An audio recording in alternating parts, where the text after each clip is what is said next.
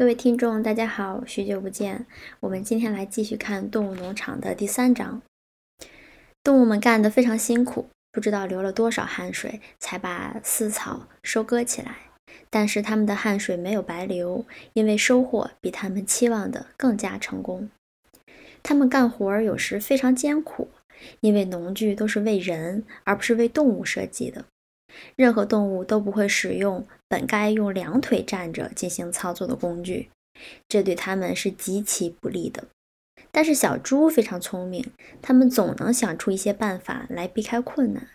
至于那匹马，那几匹马，他们对田里的每一寸土地都了如指掌。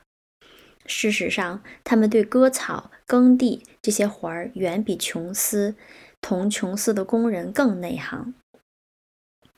猪实际上并不劳动，而是指挥、监督别的动物干活儿。由于学识远远超过其他动物，它们自然而然地承担了领导的职责。拳击手和苜蓿自己架上了割草机，或者是马拉耙。当然，现在用不着马厩和缰绳了，在地里绕来绕去，步伐稳重。一口猪跟在后面，有时喊，有时喊一句：“加把劲儿，向前，同志。”有时喊一声“松口气，退后，同志”。每个动物，连同那些最卑微的小动物，个个都参加了翻草和捡食的工作。小鸭和小鸡在烈日下整日整天在地里奔走，每次嘴里只能衔一小撮草。动物们最后收割完饲草，比当年琼斯和他的工人干这个活儿少用了两天时间。另外，这次也是农场从来没有过的大丰收，收获一点儿都没有浪费。鸡、鸭目光都很敏锐，把地里的草梗一一根不漏地衔了回来。农场里的动物没有一个偷嘴吃，哪怕一小口都收回来归公。整个夏天，农场的庄稼活儿干得像钟表运行一样准确。动物们个个兴致很高，他们从来没想过日子会过得这么幸福。每吃一口食物，都让他们感到极大的、实实在在的快乐，因为他们吃的是他们自己给自己准备的粮食，而且是通过自己的劳动生产出来的，不是过去吝啬的主人施舍给他们的。在农场的寄生虫。卑微的人类被赶走以后，每个动物都有了更多的食物，也有了更多的闲暇时间。尽管他们对此还不习惯，他们自然也遇到很多困难。比如说，在这一年稍晚的季节，他们收割谷物的时候，因为农场没有脱粒机，动物们不得不按照古老的方法，用蹄子、爪子把谷粒踩下来，再用嘴吹气去掉谷壳。靠着猪的聪明智慧同拳击手强大的臂力，这些难关都被一一克服了。拳击手受到每个动物由衷赞佩。就是在琼斯时代，他干活儿也从来不犀利。现在他更像独自一个干三匹马的活儿了。有些日子，农场里的全部农活儿似乎都落在他那强健的肩膀上，从早到晚。只见他不是推就是拉，哪里的活儿最累，他就出现在哪里。他同一只公鸡约定，每天提前把它叫醒，比其他动物早起半小时。在每天正常劳动时间开始之前，他就在最需要的地方义务地干起来了。每当工作遇到困难和挫折的时候，他总是用“我要更努力工作”来回答。这句话已经成为他的口头禅了。但是其他动物也都在尽各尽其能的劳动着。就拿鸡鸭说吧，靠着把遗落在田里的零散谷粒收集起来，它们就节约了五蒲氏尔的粮食。谁也不偷窃，谁也不抱怨自己的口粮不够。过去在日常生活中司空见惯的吵嘴、吵斗、咬斗和争风吃醋，几乎不再发生了。没有一个动物偷懒，或者说几乎没有动物偷懒。茉莉总是拖拖拉拉，不肯准时起床，这倒是真的。在干活的时候，它也总是借口一颗石子夹在蹄子里，提前收工。此外，猫的行径也有些与众不同。大家不久就发现，每逢有什么工作要做的时候，就找不到它的踪影了。它一失踪就是几个小时，直到该吃饭的时候才又露面，要么就是晚上，直到活儿都干完以后才若无其事地走回来。它总能为自己的行为找到很好的借口，故作亲密地呼噜噜地叫着，让别的动物无法怀疑它有任何不良的动机。驴子老 Benjamin 在造反的时候，好像丝毫没有什么变化。他仍然同琼斯统治农场的时候一样，慢腾腾地干活儿，既不偷懒，也不多做自己份额以外的事。他对造反和造反以后的各种变化，从不发表任何意见。要是别的动物问他，琼斯离开以后，他是否更加幸福，他就说：“驴子的寿命长得很，你们都还没见过死驴呢。”提问者虽然觉得他的回答可能含有某种隐晦的意义，可是无法细问，只能由他去了。星期日大家都不工作，早饭比平常晚一小时。饭后首先举行一个仪式，每周如此，从无例外。仪式的第一项内容就是升旗。雪球在玩具房里发现了琼斯太太的一块绿色的旧桌布，他在上面用白漆画了一个兽蹄和一只犄角。每个星期在农场庄园中升上旗杆的就是这面旗子。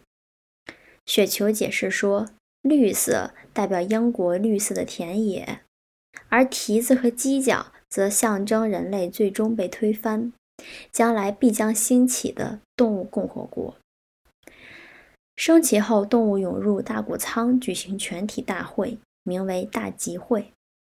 大集会制定未来一周的工作计划。提出各种议案进行讨论，提出议案的总是那几头猪。别的动物知道怎样表决，自己却想不出任何建议。在讨论中发言最积极的是雪球和拿破仑，但动物们发现他们俩的意见从不一致。一个提出任何意见，另外一个肯定反对。甚至在全体都同意把果园后面的一小块地留起来，作为那些失去工作能力的动物的养老所之后，在确定不同动物的退休年龄时，两口猪也各抒己见，争得争论，争论的难解难分。大集会最后总是以齐唱《英格兰牲畜之歌》结束。星期日下午是动物进行娱乐的时间。玩具室被几口猪辟作司令部，只供他们使用。每天晚上，猪就从这里从书本上学习铁匠活、木工活和一些其他的实用技艺。书是他们过去从农场主住房里拿来的。雪球还忙忙碌碌地把其他动物组织起来，成立了好几个他所谓的动物委员会。他对做这类事情兴趣极大，简直不知疲倦。他为母鸡组织了禽生蛋委员会，为奶牛组织了清洁尾巴同盟，为绵羊发起了增白羊毛运动。此外，还成立了旨在驯服老鼠和野兔的野生同志在教育委员会等等。自然啦，他也建立了阅读班、写作班等一些等一些小组，写字班等一些小组。总的来说，这些计划都失败了。就以驯服野生动物的计划来说吧，刚一实施就流产了。野生动物的生活方式仍同过去一样，无法改变。如果对它们表示一点宽容大度，它们就得寸进尺。猫加入了再教育委员会，有一段日子非常积极。有一天，有的动物看见它坐在屋顶上同几只麻雀交谈，麻雀同它保持着一定距离，它无法捕捉。它对麻雀说。现在所有的动物都是同志了。如果哪只麻雀愿意，不妨走近它，在它的爪子上待一会儿。但是麻雀们仍然不敢走近。但是读写班却是很大的成功。到了秋天，差不多农场里的所有动物或多或少的认识一些字了。至于那几口猪，它们早就能够非常熟练的看书写字了。狗的阅读本领也学得很好，只是它们除了念七戒外，对看书不感兴趣。山羊啊，山羊穆瑞尔识字的本领比狗还好。有时候他从垃圾堆里拾到一块报纸碎片，晚上就念给同伴听。Benjamin 像小猪一样熟练、熟练的看书，但是他从来不发挥自己的特长。他说：“据他所知，根本就没有什么值得纪念的东西。”木须学会了二十六个字母，却一直学不会拼音。拳击手学到第四个字母 D，就往下就再也学不会了。他能用一只大蹄子在地上画出 A B C D 四个字母，之后就在那里抿着耳朵瞪着这四个字母看，有时候还抖动一下鹅毛。他拼命想下一个字母是什么，可就是想不起来。偶尔也有几次，他也在学习 E F G H 几个字母，可是等他学会了这几个字母开头的 A B C D，他又给忘了。最后，他决定只记住四个字母算了。每天他都写一两次，为了永远记在脑子里。默许茉莉只肯学，只肯拼写自己名字的五个字母，其余的就不学啦。他用几根树枝把名字整整齐齐地摆出来，再装饰上一两一两朵花儿，然后就围着转圈，自我陶醉起来。农场里其他动物学会 A 字。就再也没有学会第二个字母的啦。另外一点是，像羊、鸡、鸭这些愚笨的动物，甚至连七条戒律也记不住。雪球煞费脑筋地思索了一番，最后宣布说：“七条戒律的含义实际上可以概括为一句：四条腿好，两条腿坏。”他说这句话包含了动物主义的基本道理。谁能彻底掌握这句话，谁就保险不受人的影响。鸟儿开始表示反对，开始的时候表示反对，因为它们看上去也只有两条腿。但是雪球向他们证明事实并非如此。雪球说：“同志们，鸟类的翅膀是推进器，而不是操纵器，因此应该看作是腿。人的标志是手，手是人犯下种种罪行的器官。”鸟儿们并不理解雪球用的深奥的大词。还是接受了他的解释，于是所有那些低等动物就开始努力背诵这句新格言了。四条腿好，两条腿坏，几个字儿也被写在大谷仓的墙上，写在七条戒律上面，字体更大。绵羊背会这句话之后，对这句格言特别喜爱，它们常常窝在地里就咩咩的叫：四条腿好，两条腿坏，四条腿好，两条腿坏。有时连着叫几个钟头也不住口，从来不感到厌倦。拿破仑对雪球组织的那些委员会不感兴趣，他认为对幼小动物的教育比对那些已经成熟长大的做任何事更重要。正好杰西和蓝铃花在割完丝草后，丝草后都生下了小崽儿。两条狗一共生了九只壮实的小崽儿。小狗刚一断奶，拿破仑就把它们从母亲怀里抱走了。他说：“他要负责这几只小狗的教育工作。”这几只小狗被他弄到一间小阁楼上，只有竖在玩具室的一架一架梯子可以通到那间阁楼。拿破仑叫这些小狗生活在与世隔绝的状态里，农场里的动物不久就忘记它们的存在了。牛奶神秘消失的秘密不久就揭开了。原来牛奶每天都被搅拌在猪食里面了。早熟的苹果这时已经熟透，不少被刮落到草原果园的草地上。动物们都认为这些果子理所当然的应该由大家均分。但是有一天传下命令说，落地的苹果要收集起来，运到玩具室供猪享用。有的动物咕噜着表示不平，但是并没有什么结果。对这一决定，所有的猪都没有异议，就连雪球和拿破仑都没有说什么。后来，尖嗓被派去对其他动物做了些解释工作。